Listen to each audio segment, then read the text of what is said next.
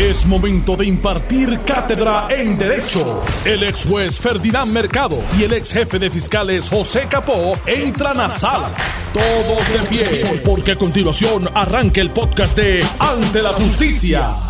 Buenas tardes Puerto Rico, esto es Ante la Justicia, soy Alex Delgado y ya está con nosotros el licenciado Ferdinand Mercado, ex juez, a quien le damos las buenas tardes, licenciado. Muy buenas tardes, distinguidos amigos. Licenciado José Capó, ex jefe de fiscales, buenas tardes. Muy buenas tardes a mis compañeros enmascarados. eh, Ahora en todos lados es así. ¿sí? Estamos enmascarados en todos lados. Es más, si detectas que alguien no tiene, rápido se lo señala. eso es así, eso es así. Eh, bueno, ya estamos aquí para analizar los temas legales, criminales, investigativos, judiciales, todo lo que tenga que ver con, con esos temas. Eh, ayer, eh, vamos a retomar hoy donde lo dejamos ayer, la vista cameral, porque cuando ya estamos eh, culminando el programa, trascendió lo de eh, cuando Juan, eh, Dios mío, Maldonado, Juan Maldonado eh, se acogió a la quinta enmienda a preguntas del representante Juan Oscar Morales sobre cómo llegó una firma a un documento que él había notarizado y él en lugar de decir pues lo firmó la persona, en este caso creo que se llama Roberto Rodríguez, Robert Rodríguez, pues lo firmó delante de mí me acojo a la quinta enmienda, me acojo a la quinta enmienda para no autoincriminarme. Y aunque ayer eh, lo, lo, analizamos bien superficial porque no teníamos mucho detalle, ya pues ha trascendido la información. Eh, así que me gustaría comenzar con eso y, y, me parece que hubo en otras instancias donde también se acogió a la quinta enmienda. Correcto. Ferdinand. Sí, es correcto. Mira, eh, la situación es interesante. En primer lugar porque el licenciado Juan Maldonado durante todo ese proceso actuó no como abogado, sino como gestor o como socio en prácticamente todo lo que tenía que ver con la transacción.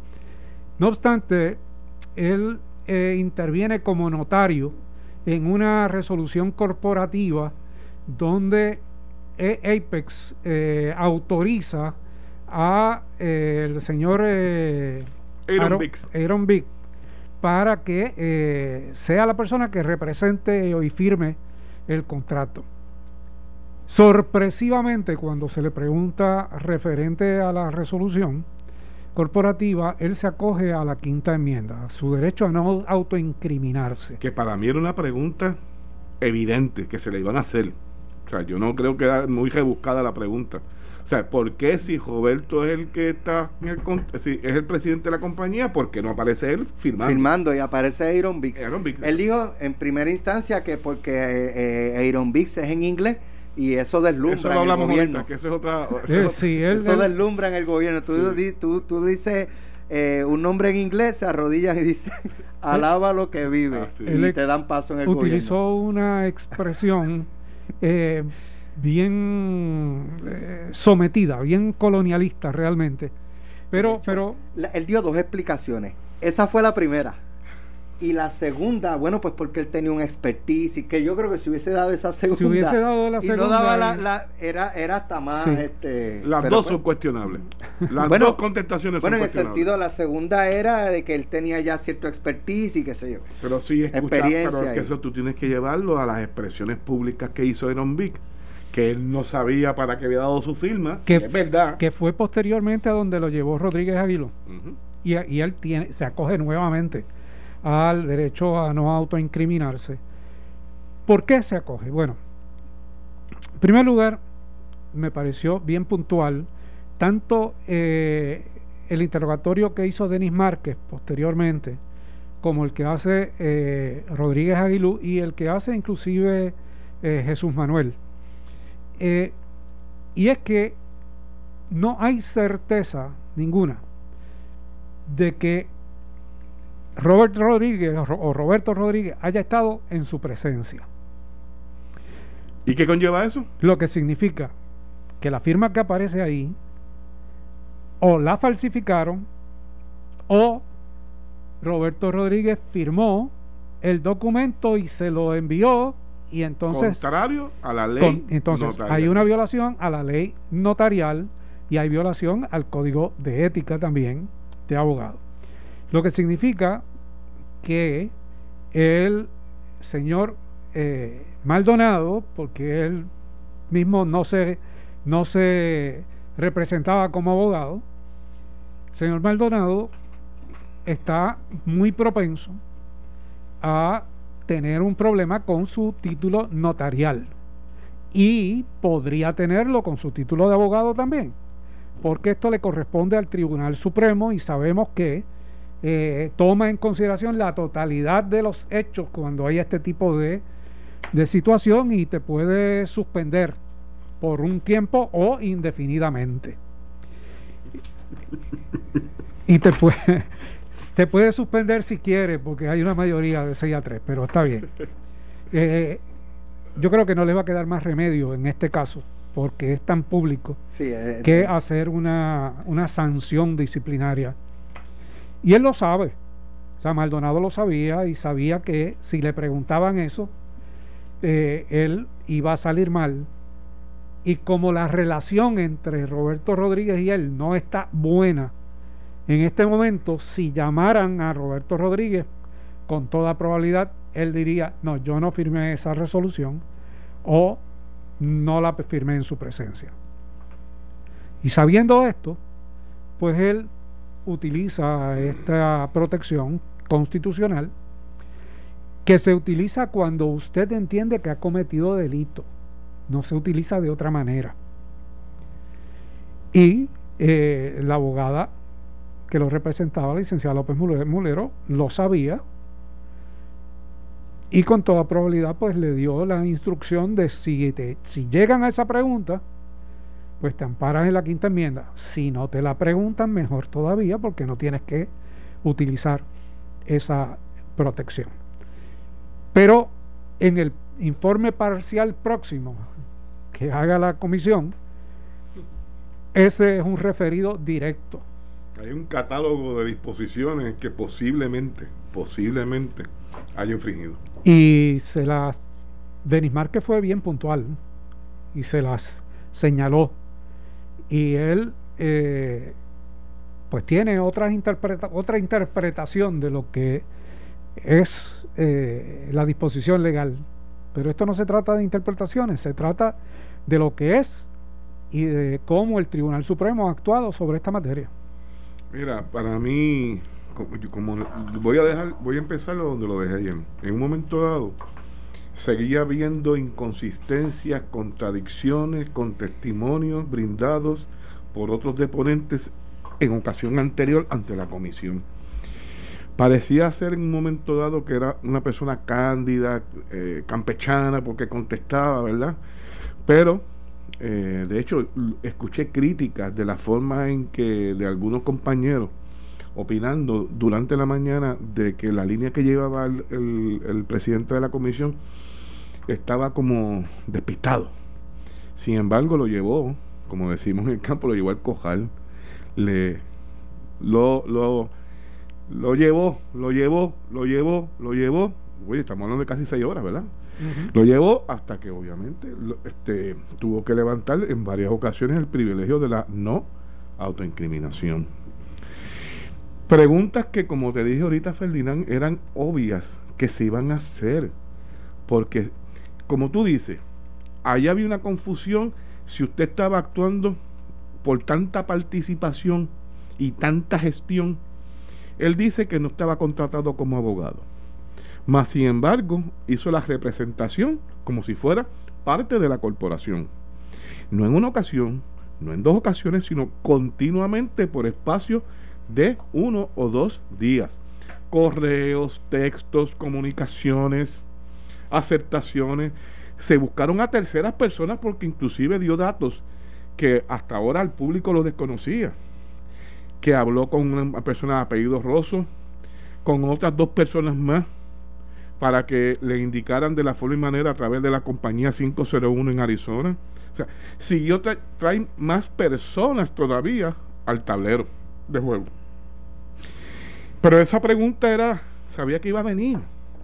Porque ¿cómo es posible que si Ferdinand Mercado es presidente de Letrados Unidos y Letrados Unidos quiere contratar con X personas, porque Ferdinand Mercado siendo su presidente, director ejecutivo, no aparezca en la contratación. ¿Por qué? ¿Qué tiene que ocultar? Exacto, ¿qué hay que ocultar?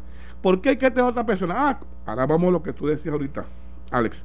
Ah, porque el expertise, es, oye, suena lindo. Ah, porque aquel tiene el expertise, pero ¿cómo es posible con una persona que tú no has dialogado, que alegadamente solamente le pediste la firma para otra cosa que, ah, porque en este caso tenemos el beneficio, salvo que esté mintiendo también, de VIX, que dice, a mí me dijeron que le enviara una firma. no, sabía que iba a firmar. Pero no sabía que iba a firmar un contrato. por eso es que la contestación que el expertise lo tenía. VIX, eh, la logística, esas cosas, es absurdo también. Y un expertise no cuestionado por nadie. Exacto. Si es verdad lo que VIX está diciendo, porque inclusive yo tengo mis dudas, porque en un momento dado otro periódico de circulación de esta historia que la lleva, habían cuestionado que el señor VIX también había mentido. O sea que aquí no sabemos todavía cuál es la verdad correcta. Aquí estamos hablando de la verdad que cada uno quiere atribuir convenientemente por acción o por omisión. Nadie quiere mezclarse con esta transacción. Nadie quiere ser. Más si las miras ahora, nadie hizo nada. Nadie hizo nada. Y todo el mundo lo hizo bien. Y todo el mundo lo hizo bien. Y si pasó algo fue porque la negligencia. Y actuaron todos de manera independiente al gobierno y a la política pública. Una cosa, este es una cosa que... es, bien curioso eh, cómo se ha dado esto, eh, siendo una transacción de tantos millones de dólares interviniendo, tantas estructuras gubernamentales en tan poco tiempo y que no haya ni siquiera un tracto eh, estructurado, real, que te lleve a quién tomó la determinación Por eso final. Es que el tracto no es real, porque si fuera real llegaban todos al mismo sitio. Al no ser real, es el problema que no encontramos todavía. Quién todavía, qué sé yo, este, hoy estamos cuántos que días, llevamos ya desde que reventó esto, eh, llevamos casi por los 40 días y no sabemos todavía quién tomó la determinación, es la verdad. Hace falta que alguien se levante ya y le ponga fin a esto. Mire, si nos equivocamos, por lo menos alguna explicación lógica, ¿verdad? Me equivo nos equivocamos, pero que haga público, ¿no? O sea, no, no, no la representación de defensa lo que hicieron. Nos equivocamos. Por la evidencia que hemos escuchado hoy, nos equivocamos. Pero ni eso tampoco.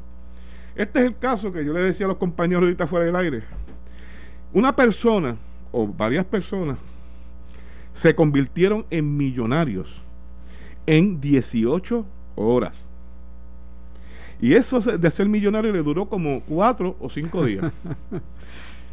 cuatro o cinco días, gracias a que el banco, al detectar la entrada de millones, de 19, casi 20 millones de dólares. En una cuenta que creo que lo más que había tenido eran 30 mil dólares. obviamente las alertas de lavado de dinero se activaron inmediatamente. Ay, Maldonado dijo que el banco había actuado mal y estaban considerando acciones legales pues contra el banco. Este, igual que VIX, que te acuerdas que dijo que le usaron su nombre y yo decía, ¿y por qué no radica una querella criminal? Estoy esperando que todavía la querella criminal de porque de falsificación ideológica y de su firma. Y no ha pasado nada. Vamos a ver si demanda al Oriental Bank. Vamos a ver. Todavía sale a relucir otra información, Ferdinand y Alex y amigos que nos escuchan. Que aún todavía, eso del 30 de marzo, porque el, el presidente de la comisión lo cuestiona, porque Maldonado dice que aún todavía después del 31, sin haber entregado, todavía había no se hablaba de cancelar el contrato. Se hablaba de buscar realmente, y eso coincide con la información anterior, de cuál era la verdadera razón. O sea, que mientras el banco estaba notificando, aparentemente la alerta de todo esto lo dio cuando el banco notifica al Departamento de Hacienda de que había un problema en la transferencia que se hizo. Porque recuerden quién transfirió el dinero Hacienda. departamento. Le notifican a Hacienda y tú crees que el secretario no haya dicho nada a todo. ¿Quién es el jefe del, del, secretario de Hacienda? La gobernadora. Pues, ¿tú crees que una cosa tan importante como esa... No la haya consultado. Todo el mundo está esperando, si es verdad que era la urgencia de traer pruebas a Puerto Rico, que le han detenido la transacción, pues tiene que haberle notificado, mira, hey, alerta, lo que íbamos a esperar ya no va porque ya no llega. No llegan. Y ahí empezó el corre y corre de cómo tumbar la transacción para que no apareciera la verdadera razón. Por eso es que no podemos llegar al día de hoy todavía qué fue lo que pasó, porque está todo el mundo en negación. ¿Y? Otro dato. Dos meses con Y, vamos a la pausa y regresamos cuando este regresamos con el análisis, pero lo dejo sobre la mesa. Que le preguntan cuál era la urgencia. Ah. ¿Por qué tan rápido? ¿Por qué en un proceso fast track? y él indica que Mariel Rivera. Y se le zafó como un comentario porque tal vez no lo iba a decir. Le dijo que había que avanzar porque eh, en, pocos días eh, se vencía una ventana en el que no tenían que someterle a la Junta de Supervisión Fiscal ningún tipo de contrato, pero cuando regresemos de la pausa vamos a analizar. Estás escuchando el podcast de Ante la Justicia de Noti 1630 estamos aquí de regreso en Noticiero 630 ante la justicia. Habíamos dejado el, punto de cuando, perdón, dice él que María Rivera, eh, dice Juan Maldonado, que María Rivera le indica que la prisa por acelerar este contrato era para evitar tener que enviarlo a la Junta de Supervisión Fiscal, porque después de cierta fecha tenían que enviar el contrato a la Junta, lo cual es incorrecto porque a la Junta tú tienes que enviarlo, o sea, gobierno, tiene que enviarle todos los contratos que sobrepasen los 10 millones eh, con o sin ventana, que fue la palabra que... Antes que Ferdinand empiece, pero ven acá, explícame algo porque ahí me perdí. Mariel Rivera es la que dice, alegadamente dice él que le dijo eso. Correcto. Esa no es la, la, que trajeron a, evaluar esta transacción. Correcto. Que no, sabía los reglamentos, que nunca había bregado con compra, Pero sí sabía que había que hacerlo antes del primero de, de abrir para que no pasara por las juntas. Ah, ok. Bueno, sería pregunto, interesante. Yo pregunto. Sería interesante. si, si uno se ubica ¿no? en, en la experiencia pasada, pero si yo fuera legislador, es el momento propicio para yo decirle a este ciudadano, usted continúa, o sea, no terminar la vista como se terminó, y decirle, usted continúa mañana y citar a Mariel Rivera y ponerlos los dos. Como se hacía antes. Okay. Vamos, vamos, vamos a dilucidar aquí sobre esta materia quién dice la verdad. ¿Usted le dijo esto que el caballero dice? Sí, se lo dije. ¿Por qué se lo dijo? Ah, porque fulano me lo dijo. ¿Quién? ¿Qué fulano? Porque alguien tiene que ser alguien de autoridad para que le haya dicho eso específicamente y para que la presionara para una fecha específica. Pero son cosas que se han dejado pasar y, caen en la futura especulación y correspondería a una agencia eh, del gobierno que realmente investigue. Porque estoy seguro que si tú lo tuvieras ante tu consideración. Criminalmente no es la práctica de confrontarlos de esa forma. Pero no estamos en Pero no estamos criminal. En la Cámara no está en una investigación criminal.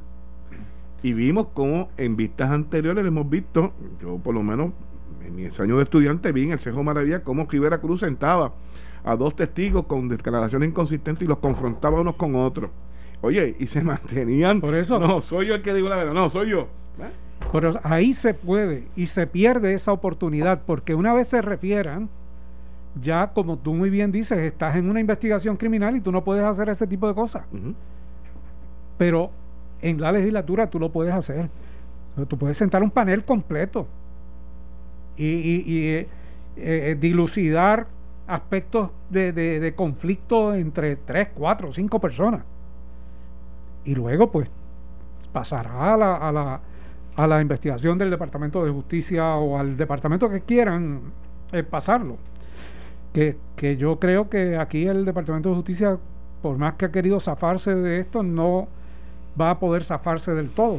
Mira, va a tener que continuar la investigación. Si tú recuerdas, Ferdinand, Alex y los amigos que nos escuchan, de las primeras posiciones que asumió el staff de verdad del gobierno, fue de que aquí en este caso se había Eh, lo que explicó ayer este, esta señora, este, lo que alegadamente dice Mario, ¿verdad? Que había una cuestión con la Junta, de que había que aprovechar esa ventana antes de que se enteraran. Desde el principio, y esto fue como una orquesta, fueron todos diciendo que esto no se trata, la excusa que daban era que esto no era un contrato, que lo que había era una... No, lo dijo la misma gobernadora. Era una orden de, una, orden, de, compra. por lo tanto no tenía que ser enviada a la Junta, cosa que no tardó uno o dos días que la directora ejecutiva de la Junta le contestó para atrás diciendo que no importa cómo usted lo llame, esa transacción tenía que tener la evaluación de la Junta de Control Fiscal. La cuantía lo obligaba. Exacto, por la cuantía. Llámale como usted quiera llamarle a. Pero era, era un patrón que todo, nadie quería aceptar que era un contrato. Nadie. Que legalmente, quien va a interpretarlo en un tribunal, y sabemos, porque lo hemos discutido aquí, que cumplía con todos los requisitos de un contrato. Todo, todo. Sí, sí. Había consentimiento, había objeto, había causa, que obviamente la transacción como negocio jurídico se da en virtud de una orden de compra. Fenómeno, pero eso, pero eso no eso es procesal, eso no significa que no se haya dado ese negocio jurídico. Y la obligación de tener que consultarlo antes con la Junta para su determinación. Pero ¿por qué la gobernadora que se supone que sepa esto que estamos hablando dice públicamente que no es un contrato, que no hay una relación contractual. Yo pienso, Ferdinand, que alguien, hay otra persona que obviamente es la que asesora de, en ese aspecto, que fue la que tuvo que haber hecho ese análisis de que esto no era, o sea, hacer una separación entre lo que es un contrato y este, la orden de compra. No sé. Pero mira, eh, realmente no le hace mucho favor ni a ella ni al país. Yo creo que esto eh, había que hablarle con claridad. Con claridad. Con claridad al pueblo de Puerto Rico. Y si nos equivocamos, nos equivocamos. Y aceptarlo. Aceptarlo. Yo coincido contigo. Yo creo que, le hemos dado mucha vuelta, que ella se ha metido en una esquina, en una encerrona ella misma. innecesaria. Porque si tú dices las cosas rápidamente, pues tú sales de eso. Y lo, lo curioso es que dentro de este escenario no han tratado, pero no han podido cambiar el tema. Este tema ha durado bastante y parece que va a durar bastante más. Y se une a, otras, a otros conflictos que eh, le afectan a ella y a su administración, a su breve administración que parece ya que lleva demasiado tiempo, pero definitivamente ha tenido, ha tenido traspiés y traspiés y traspiés y no ha podido levantarse. ese otro conflicto que tú mencionas que posiblemente es las nuevas vistas con relación a lo de los almacenes de Ponce? De, sí, definitivamente la situación de la investigación del Departamento de, la Familia, que, que, hoy, que hoy ha tenido, o por lo menos no ha tenido una consecuencia hoy. Hoy nos enteramos que tuvo una aparente consecuencia. Pero fíjate, básicamente en, en estos últimos dos días es que se ha revivido lo de cuando primero el, periódico Metro saca a la luz pública la situación que ya hay un informe final, ¿verdad? Y esto me trae la memoria a Alex preguntándole en pelotadura a, a la persona que se señala, a, su, a la licenciada Surima Quiñones. De, y esto fue después del 2 de abril que tú le entrevistaste. El 23 de abril. 23 de abril. Sin embargo, hoy nos enteramos por una nota, Alex, si, quieres decir la nota y después la comentamos, ¿verdad? Bueno, que ella fue, de hecho, eh, me lo habían dicho la semana pasada, eh, que al momento de esa entrevista, yo no sé si fue al momento de esa entrevista. O sea, que previo a la entrevista. Previo a la entrevista ya le habían enviado la comunicación de que la estaban separando de su puesto. Eh, pero al parecer, yo no sé si es que ella tiene un, un, un PO Box de esto que tú tienes que ir al correo, este, porque al parecer no había llegado de regreso la certificación de que la persona había. Tú estás como el Chapulín este, Colorado, ¿sabes, Alex? ¿Cómo? Que por tu nobleza. Bueno, pero. ¿Sabes por qué? Una persona del poder que tuvo esta persona en la agencia, Alex, me extraña que ni una persona del departamento de la familia ya le ha notificado a ella de que venía la suspensión. Es más, Bueno, te digo más. Lo, lo, que pasa es que ese día ella habla eh, como, como suspendida, no como destituida. Está bien, pero... Este, y, y, y, lo, por lo menos al parecer no había llegado al departamento. No, y, y, no le ha llegado todavía. Al departamento, la el slip este que cuando tú envías una carta certificada. El acuse de recibo. El acuse de recibo no había llegado de vuelta, por lo que se, se entendía que ella no había bueno, ido, hay, hay, que ver si tú no, quieres ella, recibirlo. no, ella, ella, dice, no, ella dice, acaba de decirle a, un, a, a Noticel directamente Ajá. que ella no ha recibido la carta pues, ni llamada informándola de la determinación del pues departamento todavía. de separarla de su puesto. Pues se la habrán enviado a otra dirección. Pues vamos, vamos. Es posible, eh, eh, puede haber un error en el proceso, pero eh, no res, o sea, es difícil de creer que ella no supiera qué está haciendo con ella el departamento, por un lado, y segundo, que el departamento no se asegurara de que ella de alguna manera supiera que está despedida. Que siguen, la, siguen la, los ejores, ejores, ejores, o sea, esto es continuo. Oye, la nota, Alex, dice que desde el 2 de abril, 2 de abril, quiere decir que cuando tú la confrontaste el día 23, tú estabas hablando de un informe preliminar. Correcto. Quiere decir que desde el 2 de abril ya había un informe final. Correcto. Final, donde recomendaba su destitución. Es, en, y es, es lo que debemos Y es por ese informe, debo, debo yo inferir, es por el, el, resultado de ese informe que el director de Asume acoge, eh, de Asume no, de, de la ya, familia, fan.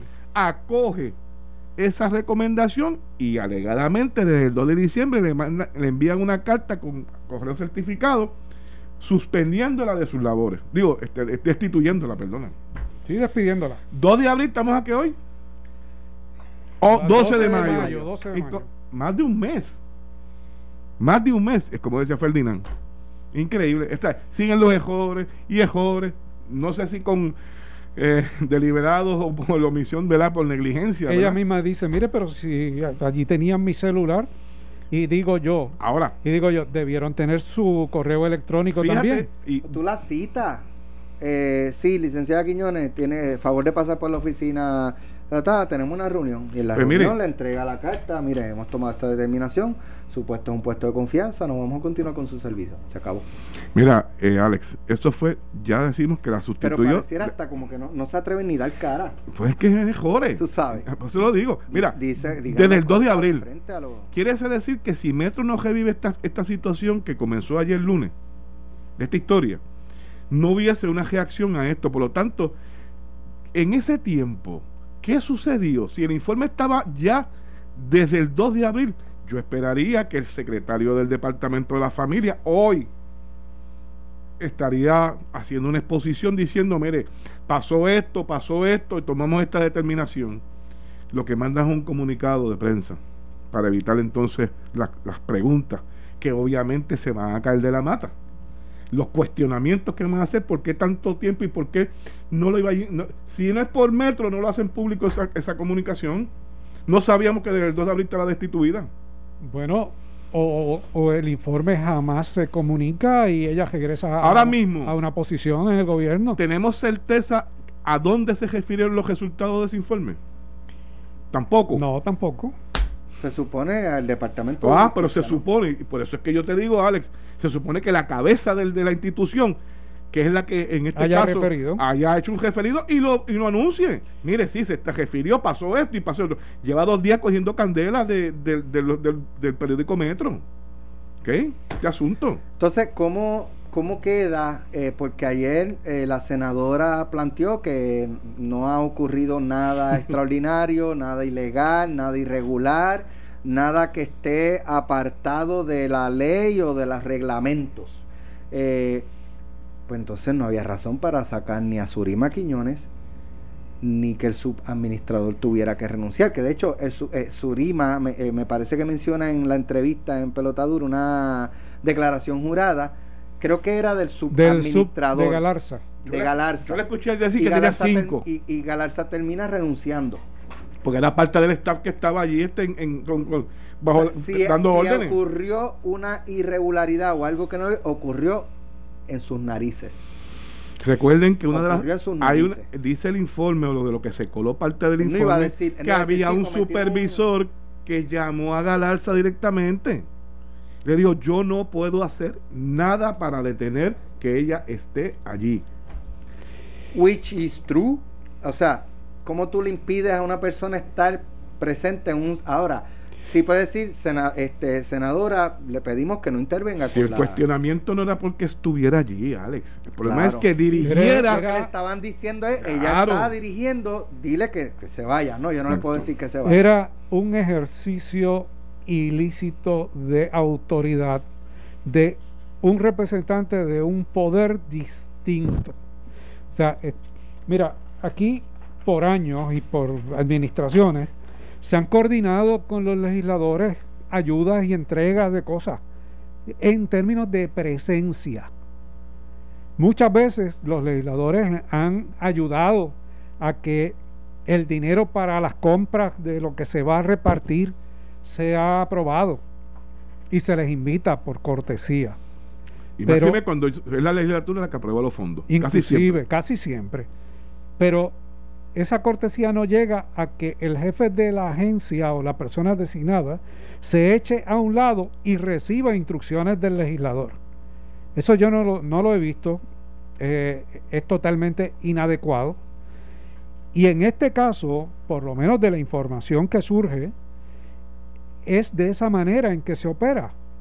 Es que la senadora eh, llega y se hace cargo como si ella fuera la directora regional de ese escenario y de, a cargo de todo lo que está pasando y discute inclusive con los empleados que no están de acuerdo, que lo que hacen es preservando su eh, posición dentro de, de, lo que hacen usualmente. Hoy uno de los periódicos, Ferdinand Alex y amigos que nos escuchan, eh, da unos detalles en particular que no lo vi en otro. Y es que en esa eso hay que eso hay que llevar como una bitácora de a quién se entrega eh, por familia, ¿verdad? Eh, la ayuda. Inclusive dice que se les requiere hasta un recibo de agua y luz que acredite que la persona vive en el lugar donde están repartiendo los suministros, ¿verdad?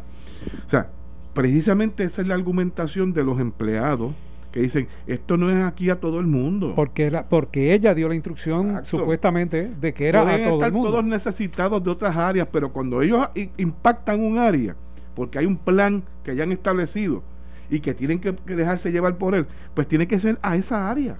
No puede venir otra gente.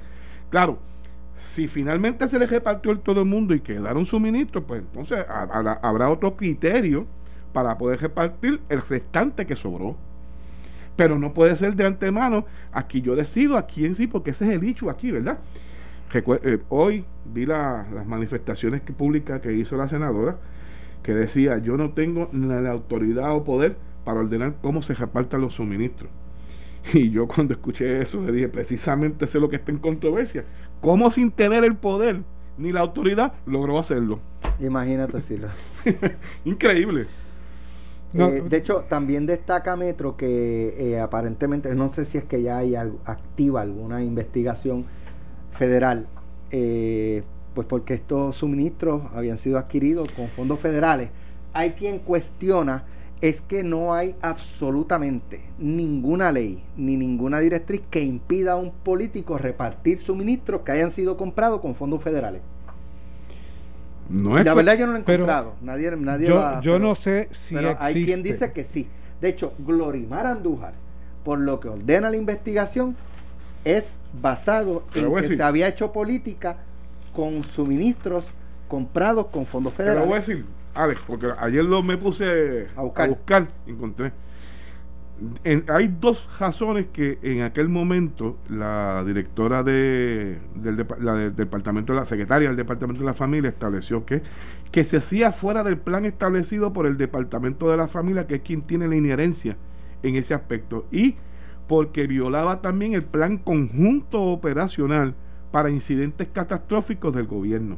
Esas dos disposiciones. Y decía ella que las disposiciones del Departamento de la Agricultura Federal establecían la forma y manera era la agencia la única autorizada a repartir esos suministros. Eso fue la información que ella brindó, la que ella manifestó en aquel momento, ¿verdad? Yo escuché también lo que tú acabas de decir de que esta información ya llegó, esta investigación llegó a manos del inspector federal del Departamento de Agricultura, que aparentemente es de donde vienen los fondos Correcto. para comprar esta ayuda, estos suministros de emergencia. Si, ¿Cómo llegó ese referido? No lo sabemos. ¿Fue motu propio? ¿Lo refirió el secretario con el informe final? No sabemos. Mira, yo no sé si hay una disposición específica, pero debe haberla. O sea, conociendo eh, que el gobierno federal tiene muchas disposiciones que separan la función pública de la función política, donde de hecho los empleados no pueden hacer ningún tipo de política, pues mucho menos eh, se puede permitir que políticos electos se hagan cargo de la función pública directa que no les corresponde. Así que me imagino que debe haber, aunque ciertamente no eh, puedo decir específicamente cuál es la disposición que aplica, pero en términos locales también, también lo hay. O sea, un legislador no puede usurpar funciones que no le correspondan como un jefe de agencia no le puede usurpar funciones a un legislador. Inclusive escuchaba yo que inclusive ellos no, ellos no, los empleados del departamento, cuando están haciendo esta función de repartir estos suministros, no pueden delegar en particulares. Tienen que ser el agente. ¿Por qué? Porque hay que llevar un control, Alex y Ferdinand. Porque finalmente, si yo entrego en el residencial, ejemplo, en Mayagüez, en Hooper, qué sé yo, y recibí a la familia Mendoza del apartamento 35. Posteriormente, en algún momento, van a enviar una persona para auditar y eso lo cogen al azar. Por ejemplo, van al apartamento, usted recibió en tal fecha, según el plan que estableció el departamento, ¿usted le entregaron ayuda? Sí, ¿en qué consistió? En esto. Y van corroborando porque son pruebas al azar que hacen para auditar esto, estas entregas, porque son dineros federales y ellos auditan. Se lo sabe todo el mundo. Cual, todo centavo que el gobierno federal invierte, es auditado. Eso no fallan. Que tarden dos, tres, cuatro años, pero lo auditan. Y lo hacen al azar. Y ahí van cogiendo muestras. Bueno, Mañana regresamos con temas interesantes como los de hoy. Les agradezco que hayan estado con nosotros. Esto fue el podcast de Noti1630. Ante la justicia. El único programa en la radio con un Dream Team de expertos en derecho. Dale play a tu podcast favorito a través de Apple Podcasts, Spotify, Google Podcasts, Stitcher y notiuno.com.